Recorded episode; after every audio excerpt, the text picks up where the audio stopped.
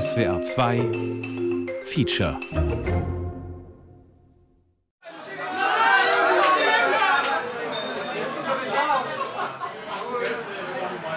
Faul! Hey Arschloch, Ich bin Fußball verrückt. lässt er sich fallen, der Idiot. Mit sechs fing es an. Mit 59 ist alles schlimmer denn je. Eure Öhrchen, gleich geht's los. Digga, was geht ab? Äh, Der Fußball und ich. Geschichte einer Abhängigkeit.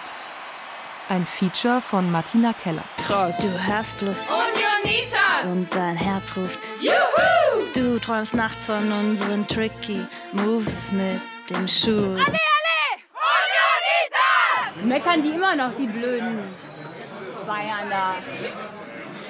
Das war doch kein Foul! Ich verbringe die Samstagnachmittage in Kneipen, die ich normalerweise nicht betreten würde. Unfassbar! Nur um mein Team, den BVB, verlieren zu sehen.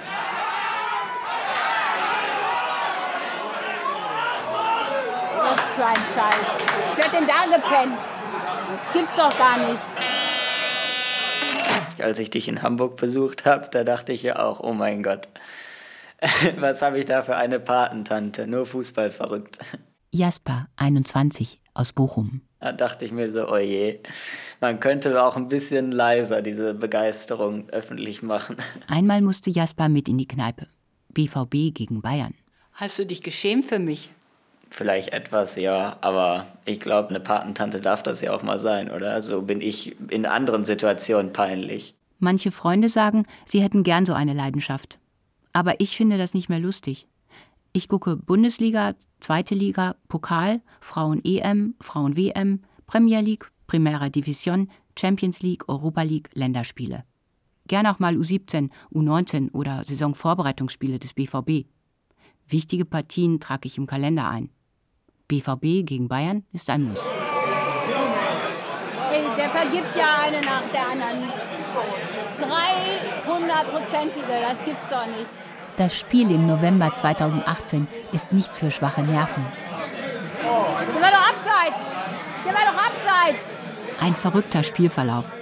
Der war doch abseits! Zweimal führt Bayern. Am Ende gewinnt der BVB. Hallo! Na? Nix, sag nix, sag nix, Wie sagt nix? Hast du es gehört? Hast du es gesehen? Die haben es geschafft. Ist das nicht Aber großartig? du, man, man musste jedes Mal zittern, wenn da irgendwie ein Angriff war auf die. Das stimmt.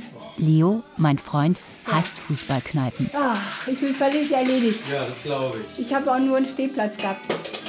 Und hast du die Bude zusammengebrüllt? ja, das musste ich nicht alleine machen, das haben die schon mitgemacht. Dieser Wirt, als ich da hinkam, ne, hat er zu mir als erstes gesagt, also ich habe noch versucht, irgendwo einen Sitzplatz zu kriegen und so. Dann hat er gesagt, äh, Schätzchen, jeder Zentimeter ist hier vergeben, äh, du kannst jetzt hier nicht mehr sitzen. Da habe ich gesagt, ja, vielleicht kann ich ja doch, ich frage mal. Und er sagt, Schätzchen, also... Schätzchen, ja, in welchem Laden denn? Mittwochs, manchmal freitags stehen sie am Grandplatz, scheuchen uns auf und ab, bis keine mehr Fragen hat. Okay, wir starten mal mit einer Ballübergabe mit Blickkontakt. Es ist nicht nur das Gucken. Fiona, Markus, Ich spiele auch wieder. Johanna, Bei Union 03, Bezirksliga Hamburg-West, zweitunterste Spielklasse. Die jüngsten in meinem Team sind Anfang 20, die beiden ältesten 40. Dann kommt lange nichts. Und dann ich. Und äh, around the world wieder einmal. Auch wieder auf Kommando. Dieser erste Moment, wo ich den Spielerinnenpass gesehen habe mit deinem Geburtsdatum, das weiß ich noch, das fand ich schon besonders. Ja. Markus, einer unserer beiden Trainer. Das war echt auch mal richtig krass. Ja, Alter, das kann ja nicht wahr sein, dass Martina so fit ist und schon so alt. Beim ersten lockeren Training vor drei Jahren war ich kurz vorm Wadenkrampf. Aber mit Gleichaltrigen spielen ist keine Option. Es gibt keine Liga für mich. Beim Hamburger Fußballverband haben sich nicht mal genügend Teams für eine Ü35-Staffel gemeldet. So spiele ich bei Union 03. Mein Team ist tolerant. Bevor du kamst, waren meine Vorbilder ein Stück weit die alten Herrenmannschaften von Union, weil ich ein paar Mal auf so einer äh, Jahres- oder Mitgliedsversammlung war und da einige waren, die äh, noch mit über 70 aktiv gespielt haben und ich gedacht habe, wow, das will ich auch schaffen. Johanna, unsere Kapitana. Als du dann gekommen bist und jetzt mit in deinem Alter noch Punktspiele für uns machst, würde ich sagen, dass ich jetzt das Ziel habe, das auch mal zu schaffen. Ich weiß nicht, ob es wirklich geht, ob die Knochen mitmachen, aber das wäre toll. Vorerst haben nur meine Fußballschuhe schlapp gemacht. Ich hatte noch welche aus den 80ern. Nach jedem Training gab es Blasen. Also ging ich los, um neue zu kaufen. Einen von den alten nahm ich mit. So einen wieder, sagte ich zum Verkäufer. Der zog verschiedene Modelle aus dem Regal. Dann fragte er, darf ich den mal fotografieren? Das Emblem auf der Lasche gibt's nicht mehr. Meine Schuhe sind also reif fürs Museum. Und ich könnte die Mutter mancher Mitspielerin sein. Oder auch die Oma. Aber Fußball ist ja auch die längste Beziehung meines Lebens. Da kommt eine Flanke da die Engländer haben eine Schusschance und kein Tor, kein Tor. Der Linienrichter hat die Fahne nicht hoch. Der Ball prallt von der Querlatte ab. Das war wieder Glück. Hörst hatte geschossen und der Ball schien im Netz. Höttges hat seinen Fehler. Nein, der Linienrichter gibt Tor.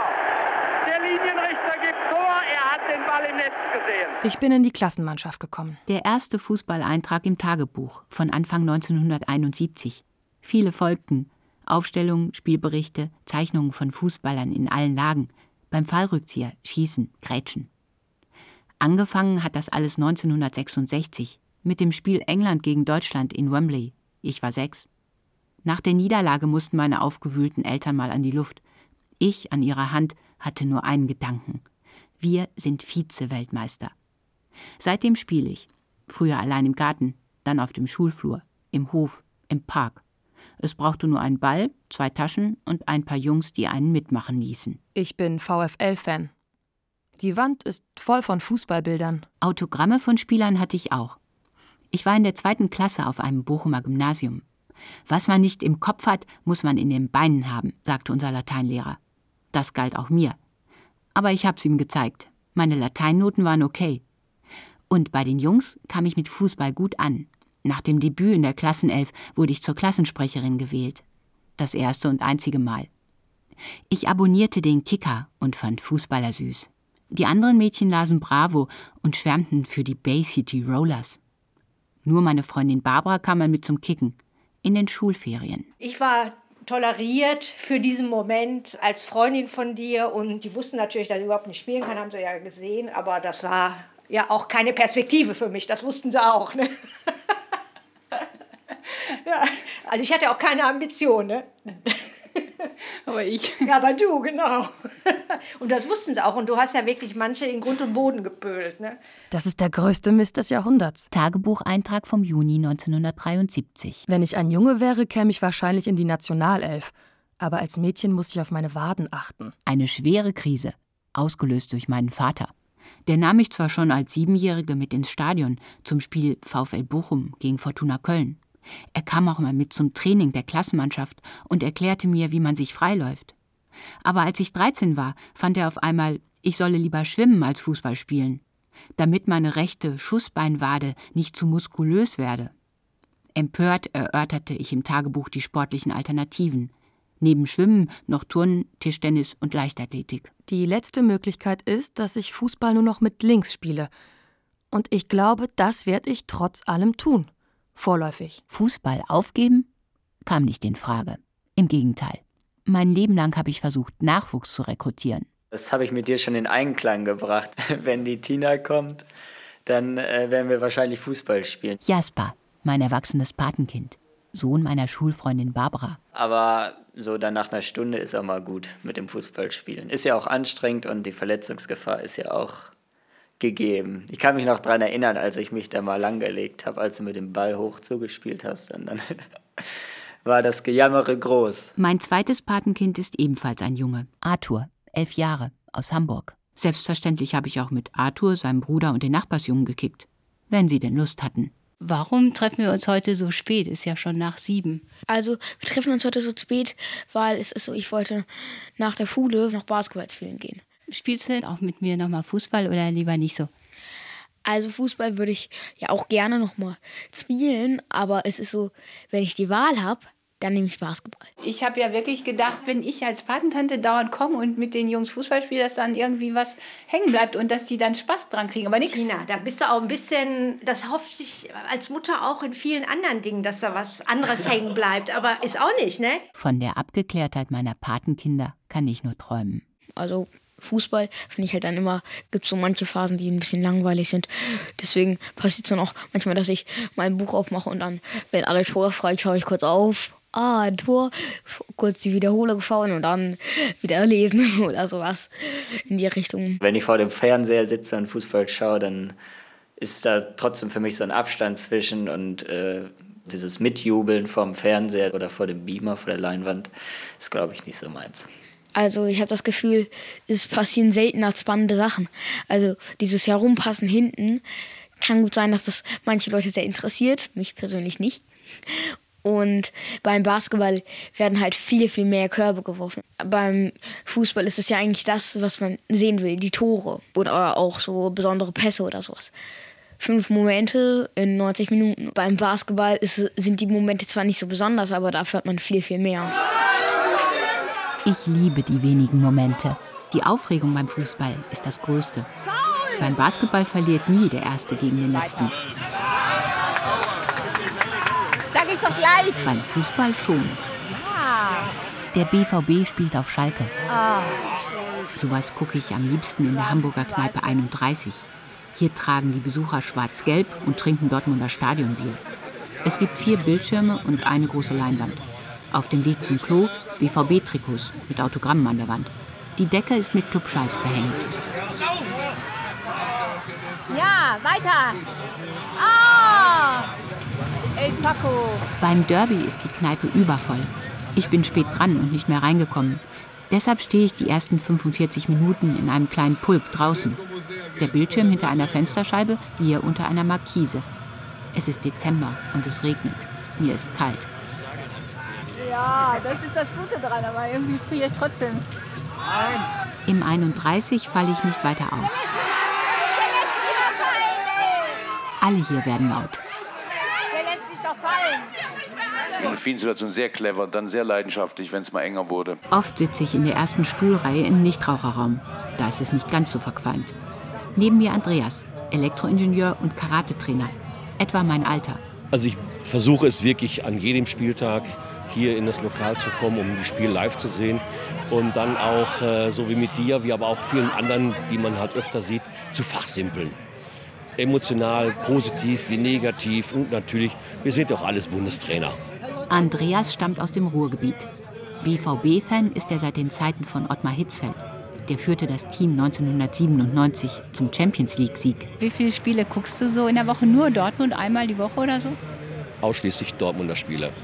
Also nicht abhängig vom Fußball. Nein, das bin ich nicht. Dafür hat das Leben noch viel mehr zu bieten. Ob das Disco Fox, Disco Chart, Lindy Hop, Swing oder ähnliches ist. Aber zum Glück fassen all diese Aktivitäten immer noch in das Konzept, so viel wie möglich der Dortmunder Spiele zu sehen. Die Abgeklärtheit, die suche ich noch. Skandal! Das Von den beiden Weltmeistern Grabowski und Bernd Hölzenbein war eine der technisch besten Mannschaften in der Bundesliga. Der VfL Bochum hatte andere Qualitäten wie Leidenschaft und unbändiger Kampfwille. Extreme Gefühle, nie eine wirkliche Katastrophe. Als Kind war das mal wichtig für mich. Ich hatte viele Ängste. Über den Fußball vergaß ich jede Beklemmung. Damals hing ich jeden Samstag am Radio, um die Bundesliga-Konferenz zu hören. Anschließend stritt ich mit meinem Vater, der Raumschiff Enterprise statt Sportschau sehen wollte. Heimspiele des VfL Bochum erlebte ich im Stadion. Die Ferien verbrachte ich auf dem Platz. Da spielten ältere Jungs. Sehnsüchtig stand ich am Rand, bis sie mich mitmachen ließen. Ich glaube, die finden mich blöd, weil ich wie ein Junge spiele und auch nicht zimperlich bin. Ein erster Rollenkonflikt. Nicht der letzte. Bei Spielen der Klassenmannschaft schauten inzwischen auch einige Mädchen zu. Mir fiel auf, dass die Jungs sich für sie interessierten. Für mich nicht. Ich trug die Haare kurz, Partys waren mir egal, Schminken ein Fremdwort. Die Schulpausen verbrachte ich mit Fußball. Wir kickten mit einem Tennisball auf kleine Tore, die Jungs aus der Parallelklasse und ich. Wenn Teams gewählt wurden, war ich anfangs die Letzte, aber nicht lange. Dann eine klar. Es wurde einstimmig beschlossen, dass ich zu hart spiele und deshalb nicht mitmachen dürfe. Manfred war damals der Beste von uns. Heute ist er Lehrer und im Vorstand eines Bochumer Sportvereins. Er schlägt die Turnhalle als Treffpunkt vor. Freitags trainiert er die Prellballer. Zum Warmmachen wird eine Runde gekickt. Eine junge Frau schießt ein Tor nach dem anderen. Ja, was? Was? Hier, du bist die Tochter von Manfred. Ja. Wunder, dass du so gut spielst. Wir haben einfach immer hinter Maus geübt. Woher kennt ihr euch? Von der Schule. Ja. Aber Martina hat immer mit Fußball gespielt dann auch. 50 Jahre her. ja. ja, ich fand es in Ordnung, natürlich. Du warst fix, warst schnell und du gehörtest damit zu. Und wie dachten die anderen? Also es waren einige dabei, die es dann eben halt nicht so gut fanden, aber nicht deswegen, weil du Mädchen warst, sondern weil sie selber nicht so gut gewesen sind. Eine Bemerkung ist mir hängen geblieben. Ich habe noch den Klang der Stimme im Ohr. Bernward ähm, hat mal gesagt, die Keller spielt immer so hart. Ja, wahrscheinlich hat er das gesagt, klar. Also mich hat das schwer beeindruckt. Ich habe mir das ja auch gemerkt. Das war gegen meine Mädchenehre. Also ich habe zwar Fußball gespielt, aber ich wollte nicht so ein Rüpel sein. Ne? Und da habe ich dann mehr Technik trainiert. Echt? Ja. Wie, wie, wirklich? Ja. Hast du das dann zu Herzen genommen?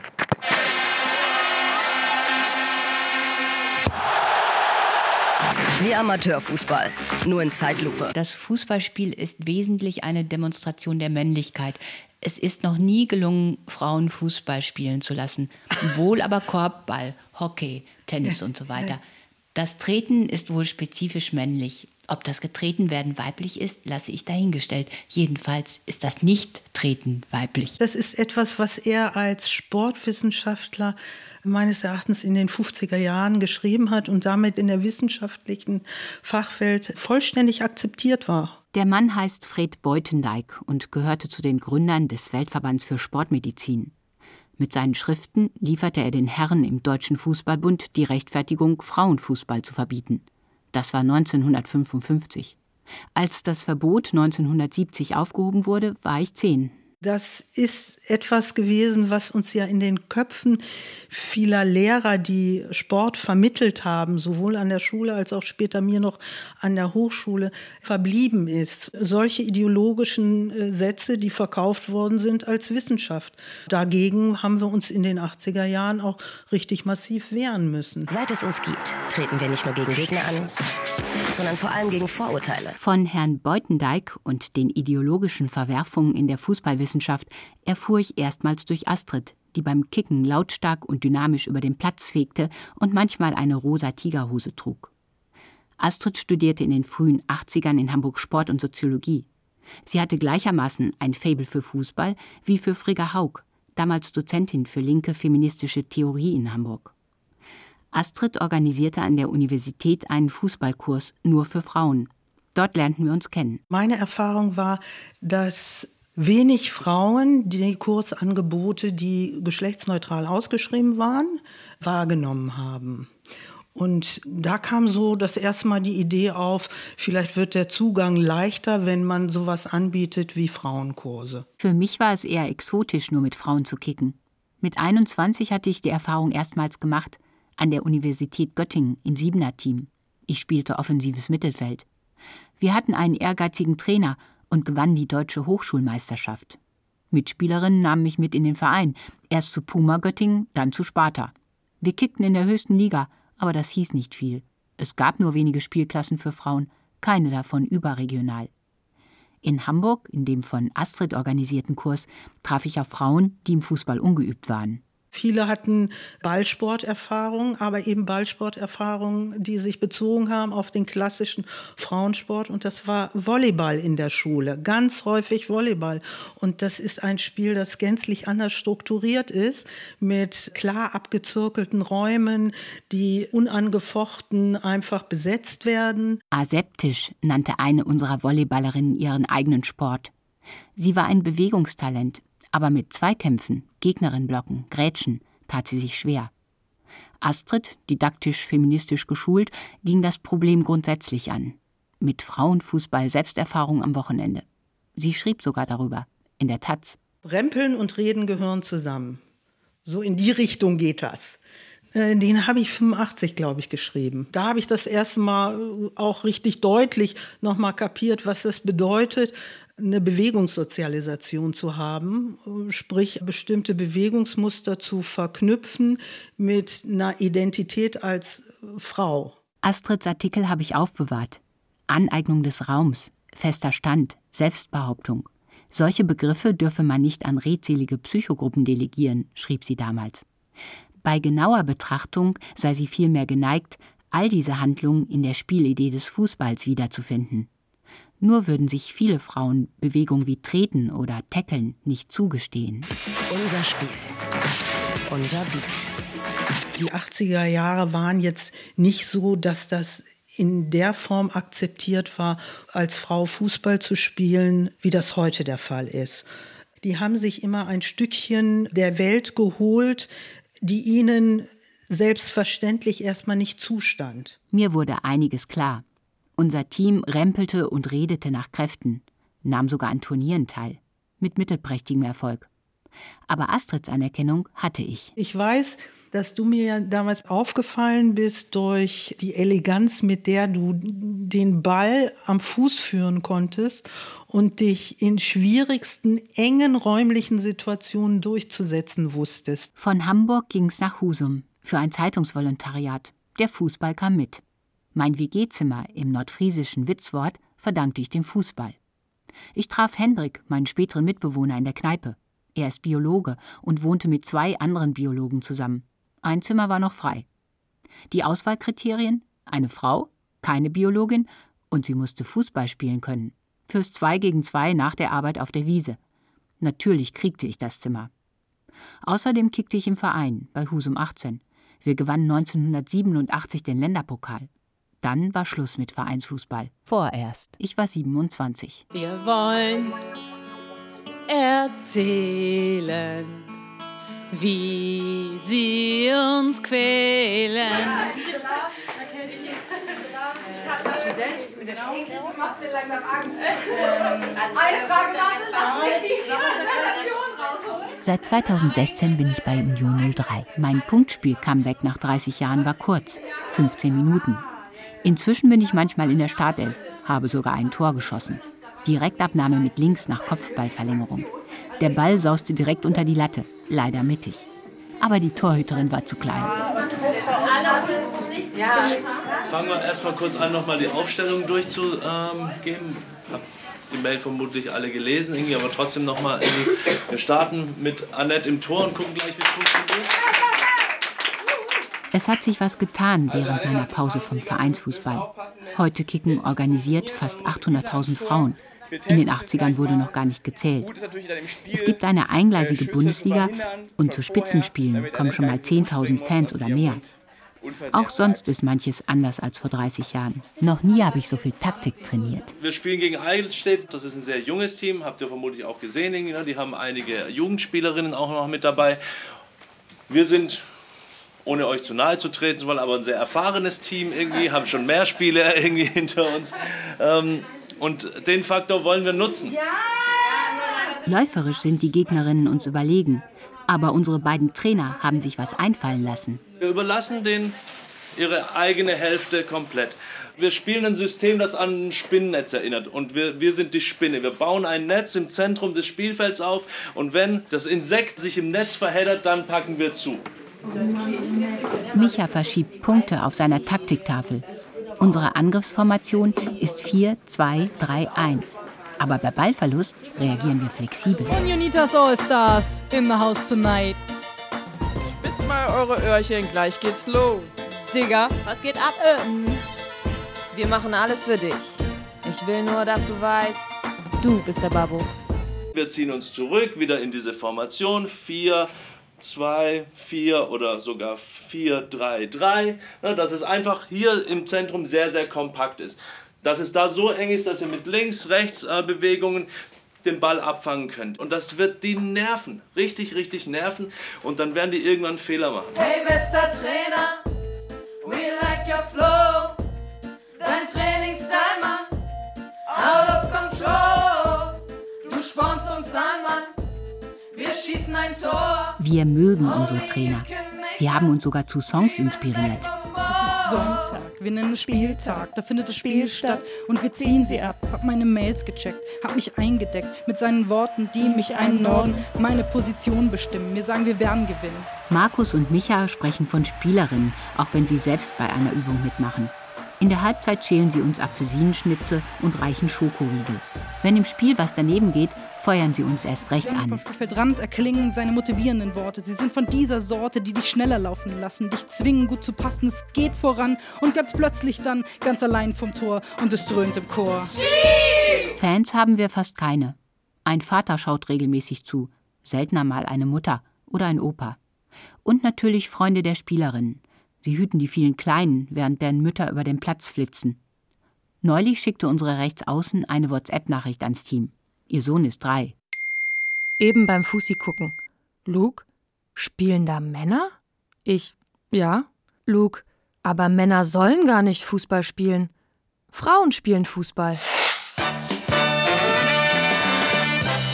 Und das Tor Nummer zwei.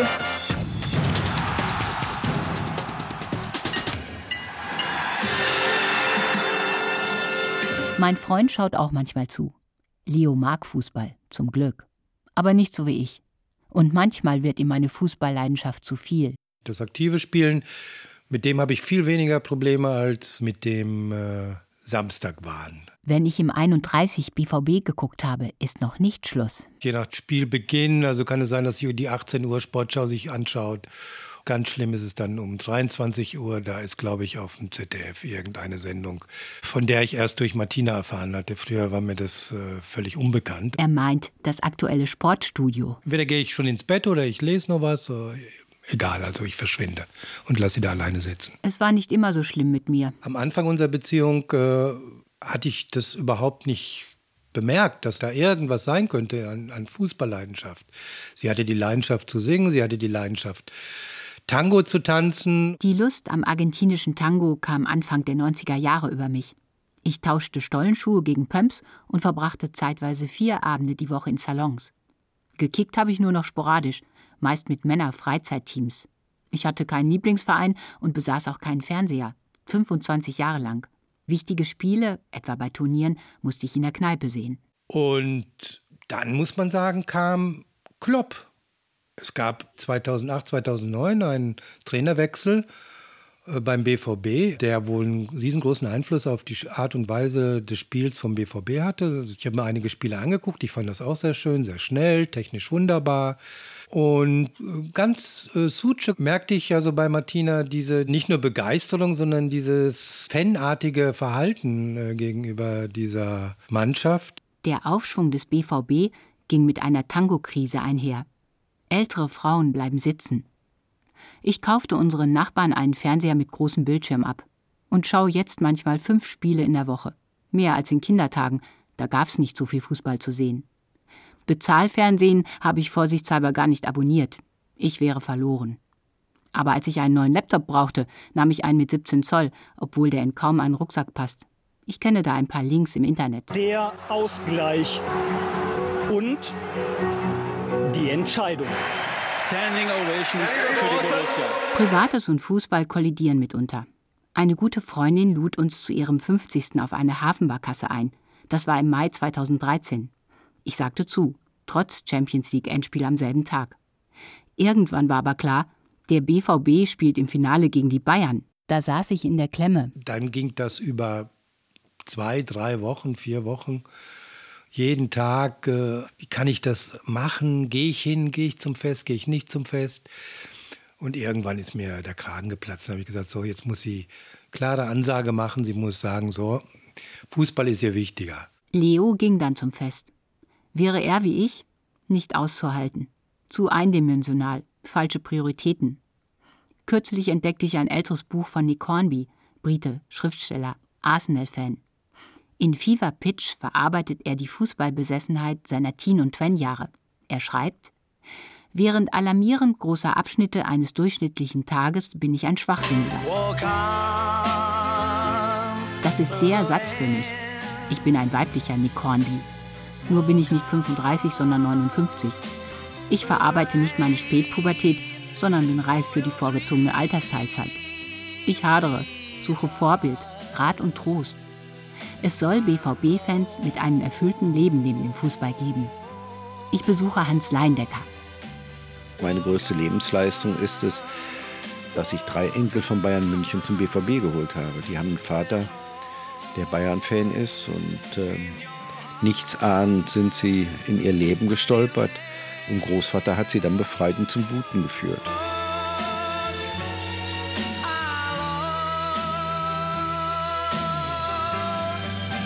Leindecker ist einer der bekanntesten investigativen Journalisten im Land, war Ressortleiter beim Spiegel und bei der Süddeutschen Zeitung.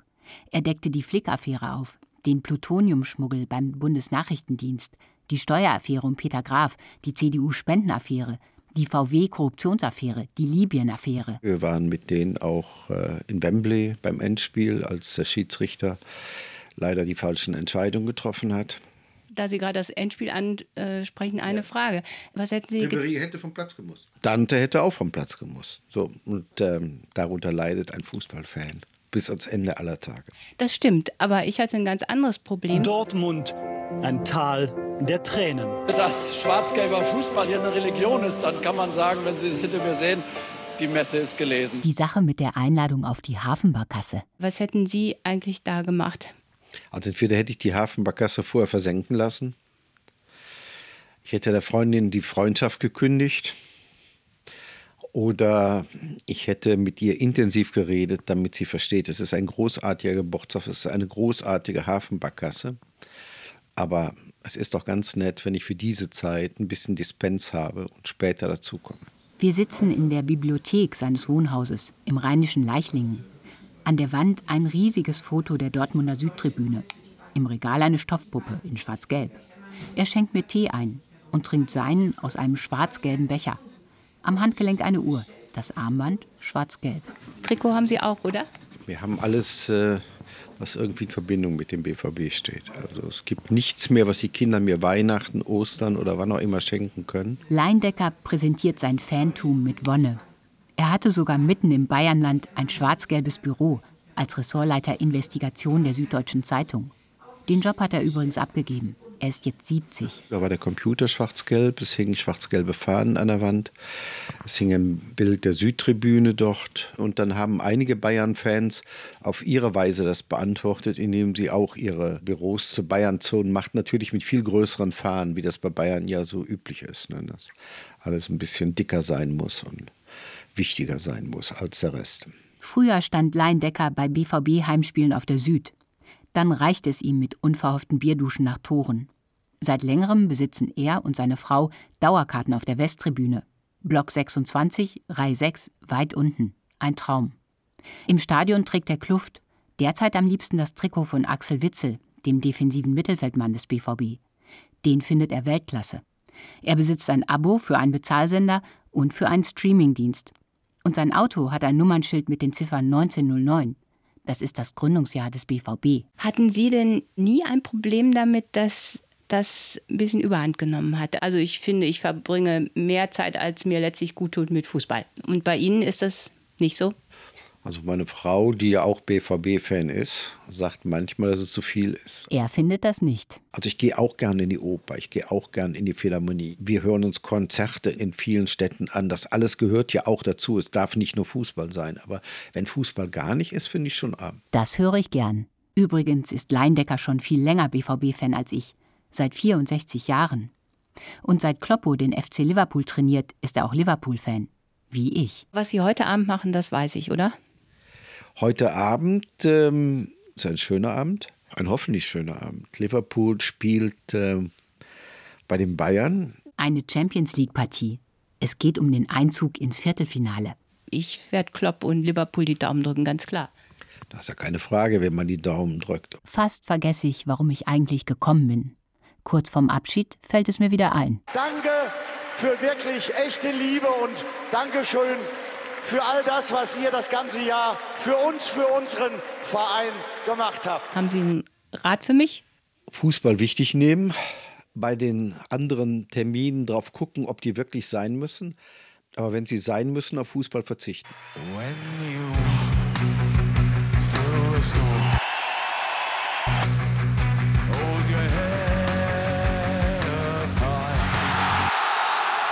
TV, BVB.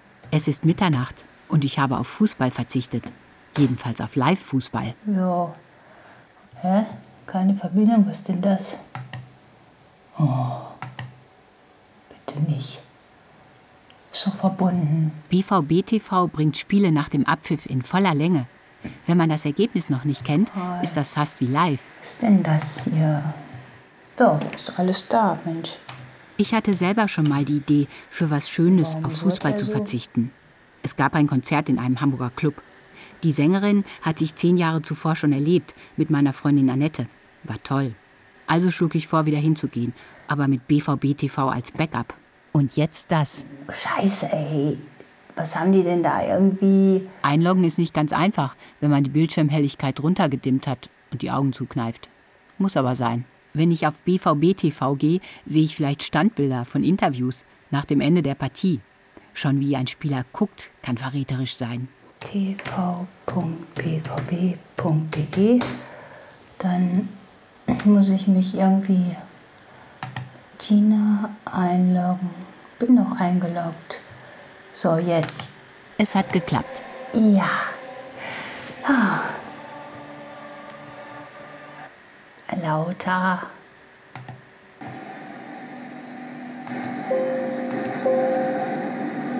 Und dann wieder groß, ja. So. Ach ja.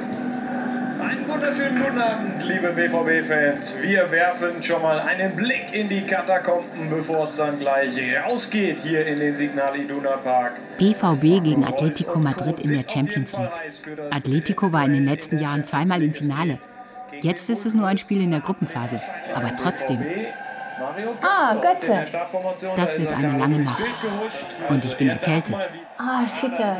Zu eng. Links ist Platz, Mist. schade, den bekommt er nicht mehr rüber zu Hakimi. Hand. Oder? Mein Freund ist übrigens in Griechenland, auf einer Insel. Jetzt schießen. Half alles nichts. Witze, Witze.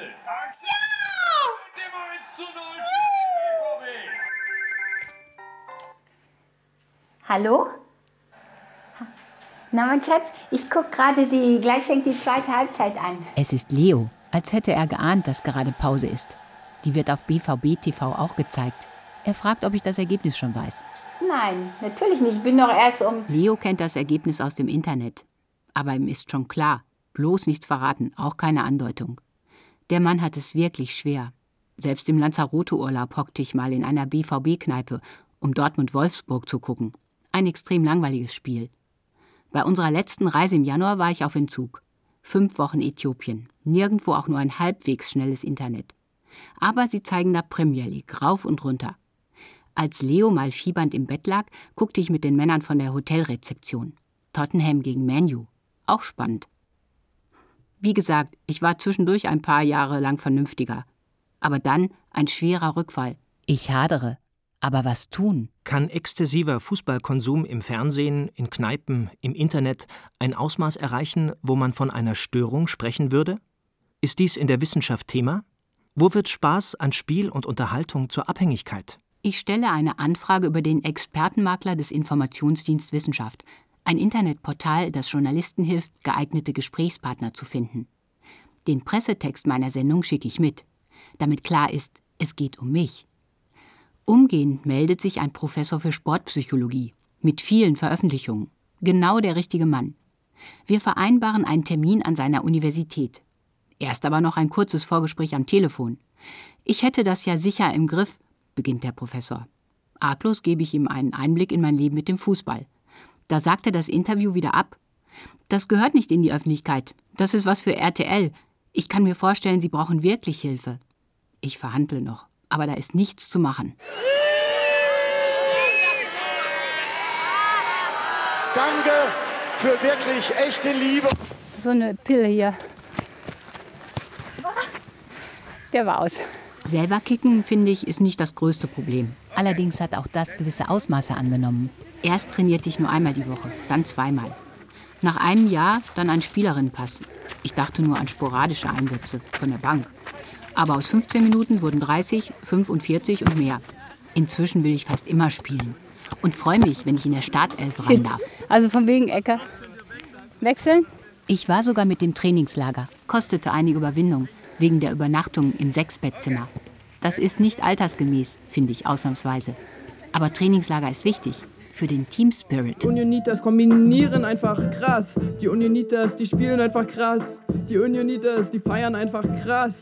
Die Unionitas, die mögen einfach Bass. Die Unionitas können auch rappen, krass. Also wir sind ja schon in gewisser Weise ein homogenes Team, so, weil wir alle ungefähr so aus einem ähnlichen Background kommen. Die meisten haben nämlich studiert, haben sich darüber kennengelernt. Markus trainiert das Team jetzt schon 13 Jahre lang. Haben ähnliche Lebenskonzepte, haben ähnliche Vorstellungen ungefähr von Politik und was ihnen wichtig ist im Leben. Das ist schon bei uns besonders und auch sehr ähnlich. Der Kern der Gruppe kennt sich vom Unifußball.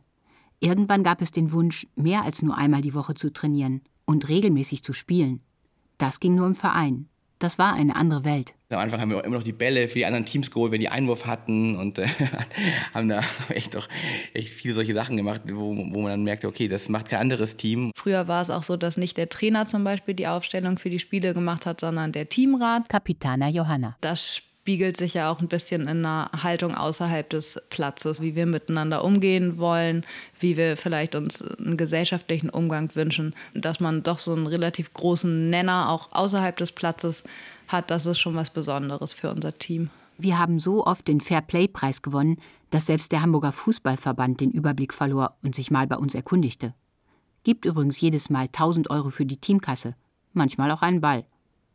Gegnerische Teams haben oft zwei, drei richtig gute Spielerinnen, auf die alles abgestellt ist, ohne die nichts funktioniert. Wir haben andere Stärken. Wir haben viele Spielerinnen, die auf vielen Positionen spielen können und dadurch, dass wir schon lange zusammen sind, klappt das auch immer ziemlich gut, dass wir ein einheitliches System spielen, schon über eine lange Zeit und man sich gut kennt. Lydia, magst du den Laptop noch mitbringen? Die Teambesprechung im Trainingslager. Erst eine Befindlichkeitsrunde. Dann geht es um die Kadersituation. Und dabei sind Fiona, Annette, ich, Kim, Lydia, Melli, Ingrid, Elena, Gabi, Gisela, Janine, Johanna, Sarah, denke ich mal, Martina, Frauke und Vögel. Macht 16 insgesamt. Das ist knapp. Borussia Dortmund hat aktuell 25. Aber die können auch nicht schwanger werden. Und dann sind halt Katrin, Lena, Kati, Imke, Inga, Isa, schwanger. Mein Team ist also dezimiert. Und der nächste Ausfall bin ich. Es passiert gegen Ende des Trainingslagers, kurz vorm Abschlussspiel. Wer hat mir da einen Kiesel in die Wade geschossen? rufe ich empört und suche die Umgebung ab.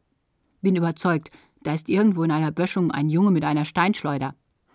Aber da ist keine Böschung und auch kein Junge. Da ist was in meiner Wade gerissen. Ich meine, ich habe sowas noch nie gehabt. Hast du sowas schon mal gehabt? Weißt du, wie lange das wirklich dauert? Der Orthopäde in der Notfallsprechstunde diagnostiziert einen Muskelbündelriss. Ich soll drei Monate pausieren. Eine Ewigkeit. Nee, also die Verletzung hatte ich jetzt tatsächlich noch nicht. Spazieren gehen darf ich, geht aber gar nicht. Nur humpeln. Unser Trainer Micha rät zu Geduld. Weil die Muskulatur baut auch schnell ab, irgendwie, ne? wenn du irgendwie nicht, äh, nicht Sport machen kannst und so. Und dann ähm, so Aufbautraining zu betreiben, ist ja auch ganz wichtig. Man kann ja dann auch nicht direkt wieder von 0 auf 100. Die erste ernsthafte Fußballverletzung meines Lebens. Das gibt mir zu denken. Ja, ich habe schon gedacht, das ist jetzt doch das Alter. Aber ich, ich meine, Boateng hat doch auch einen Muskelbündelriss gehabt, Ja. oder? Ja, Verletzungen gehören leider zum Fußball dazu. Der Notfallorthopäde sieht das anders. Als ich ihn frage, wann ich wieder Fußball spielen könne, sagt er, Fußball ist keine Empfehlung. Als ich protestiere, wiederholt er den Satz zweimal. Fußball ist keine Empfehlung. Und auch das noch. Fußball spielt man bis 25. Dann sucht man sich einen anderen Sport. Wie ist das passiert? Äh, ein Trainingslager, dritte Trainingseinheit innerhalb von 24 Stunden. Ich war eigentlich total fit und noch sehr motiviert, aber war heiß, wenig getrunken, schlecht geschlafen im Sechsbettzimmer und dann Ich habe dann den Orthopäden gewechselt. Fünf Wochen sind seit dem Unfall vergangen. Ich humpel noch. Und habe MRT-Bilder dabei. Also einen großen Muskeldefekt sehe ich Gott sei Dank nicht, aber schmerzhaft ist einfach das Serum, das ist unangenehm. Eine Ansammlung von Flüssigkeit. Infolge eines kleineren Muskelfaserrisses. Also wir haben noch Serum zwischen Gastrocnemius und Soleus darstellbar. Das dauert noch mit dem Serum. Aber ich darf mit Aufbautraining beginnen. Worauf Sie achten müssen, ist, dass Sie einfach jetzt schon noch mal für einen Zeitraum von vier Wochen ganz langsam den Sport steigern, also auch beim Fußballspiel. Ich darf schon wieder Fußball spielen. Nein, nein, ich habe, dass Sie das ganz langsam angehen. Oh, bin ich sowas von erleichtert. Ich erzähle, was der erste Orthopäde sagte. Sie können wieder Fußball spielen, da ist ja kein relevanter Schaden, der verbleibt. Das sollte kein Problem darstellen. Wenn Sie gucken, wie das Durchschnittsalter der Bundesliga ist, da spielen ja auch nicht nur Leute bis 25 und die alten Herren spielen auch. Das ist, ich glaube, alles eine Frage der Dosierung letzten Endes und Sie wollen ja auch nicht zur Weltmeisterschaft. Fußballlegende Stan Matthews war noch mit 50 Zweitligaprofi in England. Da werde ich wohl mit knapp 60 Bezirksliga spielen können. Kontrolle. Ich denke mal, dass wir vielleicht einmal, bevor Sie mit sportartspezifischem Training starten, vielleicht einmal mal Ende Oktober, Anfang November gucken, wo Sie stehen, nochmal einen Ultraschall machen und dann sehen wir weiter. Okay? Ja, okay. Alles Gute, Dankeschön. einen schönen Tag. Tschüss. Tschüss.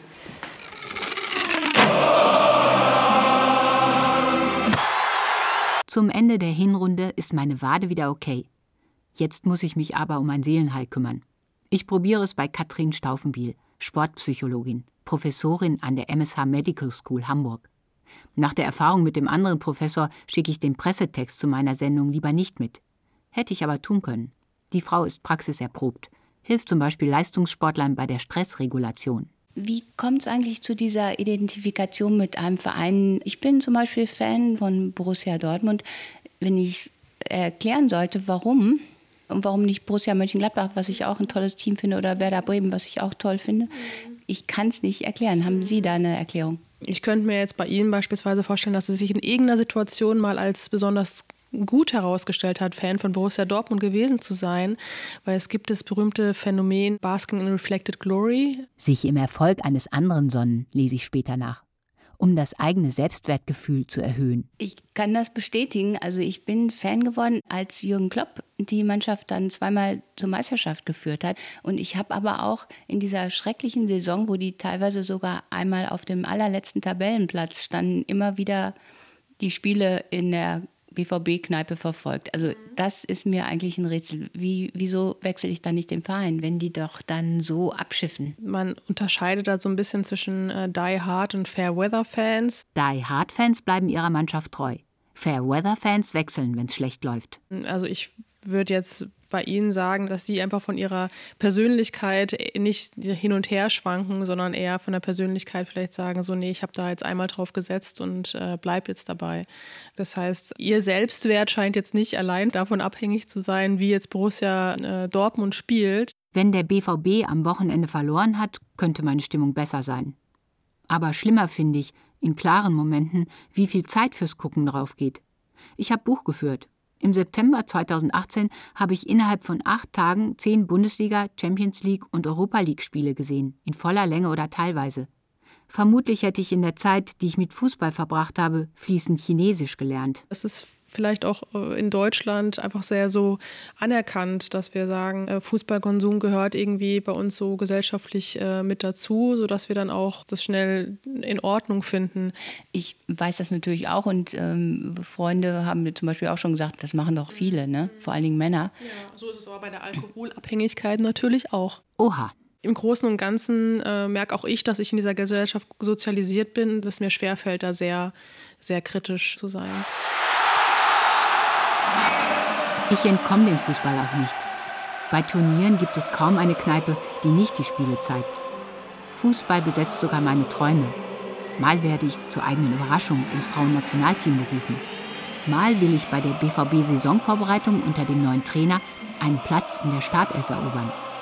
Oder ich laufe für den BVB auf, schieße zwei Tore und überlege mir, ob es wohl eine Frauendusche gibt solange Menschen eben ihren beruflichen und familiären Alltag hinbekommen und kein Leidensdruck da ist, würde ich immer sagen, kann sich das noch recht gut in Grenzen halten oder in Maßen halten. Maß halten wäre gut. Vielleicht sollte ich nur noch die wirklich wichtigen Spiele sehen. Das wäre ein Anfang. Denn ich leide tatsächlich. Besonders im Nachhinein. Das ist wie bei Pommes mit Ketchup und Mayo. Erst muss es unbedingt sein und danach ist man unzufrieden. Wenn man selbst schon merkt, okay, das schränkt mich ein, dann ist es auf jeden Fall ein Punkt, da sich selbst kritisch mit auseinanderzusetzen, Verhalten zu hinterfragen und zu gucken, was für Gedanken und Gefühle begleitet es. Und man erkennt dann vielleicht auch, okay, aus welchen Motiven heraus mache ich das. Manche wollen beim Fußballgucken gemeinsam was Schönes erleben. Das ist es bei mir nicht. Ich bin froh, dass ich in der BVB-Kneipe garantiert niemanden von meinen Freunden treffe so wie ich mich da aufführe. Das hört sich dann vielleicht eher bei Ihnen nach Flucht oder so einfach so, eine, so ein bisschen in so eine andere Persönlichkeit auch zu schlüpfen rein. Mal sich auch anders zu erleben, dass man sozusagen sich auf eine Art und Weise ausdrückt, was man sonst vielleicht nicht so macht. Und das wiederum kann man ja durchaus auch äh, überlegen, ob man das nicht auch in anderen Situationen hinbekommt. Vielleicht gehen Sie mal zum Kölner Karneval. und da können Sie sich sozusagen auch mal anders erleben, sag ich mal. ja. Faul! Arschloch! Idiot! Das ist für ein Scheiß. Scheiße, ey. Schönes Spiel. Schönes Spiel. Tina. Ja, schon. Der Karneval muss warten. Rito! So, Martina gibt den Takt vor und wir werden immer schneller und noch schneller. Alle, alle! Unionitas! Los geht's! Wir spielen gegen das laufstarke junge Team aus Eidelstedt. Der Plan unserer Trainer geht auf. Zur Halbzeit steht es 0 zu 0. Okay, Leute. Also, ihr merkt, das bringt was. Die kommen haben überhaupt keine Spielidee, sondern die kommen nicht gefährlich vors Tor. Die einzigen beiden Mal, als sie gefährlich vom Tor waren, war es wir einmal kurz unsortiert machen. Es ist mein zweites Spiel seit der Verletzung und der erste Startelf-Einsatz. Wenn wir den Ball erobern, was wir oft jetzt schon gemacht haben, und die sind in unsortiert, da muss der Pass richtig gut kommen, damit wir die Situation richtig ausnutzen können. Und wie machen wir das mit dem Wechsel? Also Lena und Gisela oder nicht so? Nur eine Ersatzspielerin. Puh. Auf geht's, Union, auf geht's! Ich gebe mein Bestes. Guter Ball. Komm mit rein, Martina. Komm mit rein, Martina. Geh rein da. Wir kombinieren uns durch. Die Torfrau hält. Schade, gut gespielt. Und wieder kompakt werden. Gut so, Katha. Eine Viertelstunde vor Schluss das 0 zu 1. Eine Fehlerkette, die bei mir beginnt. Dann ein Traumschuss in den Winkel. Sieht man in unserer Liga nicht oft. Aber so ist Fußball. Hat Spaß gemacht? Der Zufall spielt mit. Ich finde, es gab schon schlimmere Spiele. Hätten wir jetzt Ja. noch ein Tor gemacht. Also das Ergebnis macht keinen Spaß, aber Spiel an sich. Die erste Halbzeit hat Spaß gemacht. hat Spaß gemacht. Ich meine, es hat von außen echt Spaß gemacht zu sehen, wie gut ihr das umgesetzt habt. Ne? Das war schon. In der zweiten das, Halbzeit lief dann einfach ziemlich zu viel gegen. Nur die zwei, Kein Club, kein Radio. nur die zwei, Kein Leid, kein nur die zwei.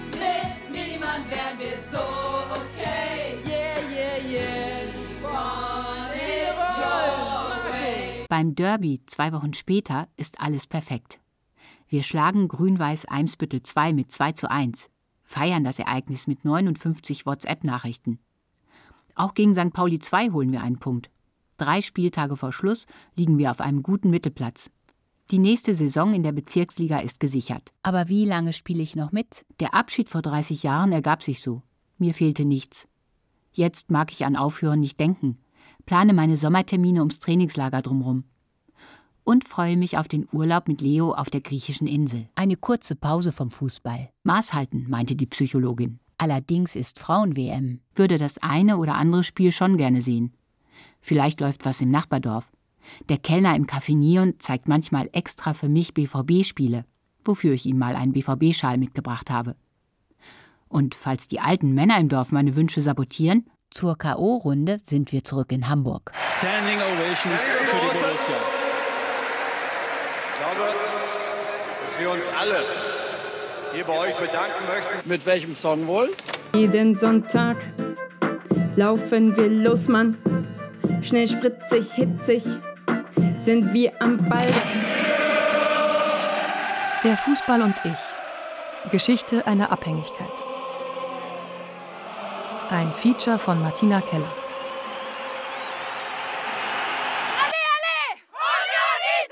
Es sprachen Martina Keller, Irene Baumann und Markus Michalski. Ton und Technik Matthias Illner und Claudia Peike. Regie Nicole Paulsen. Redaktion Walter Filz.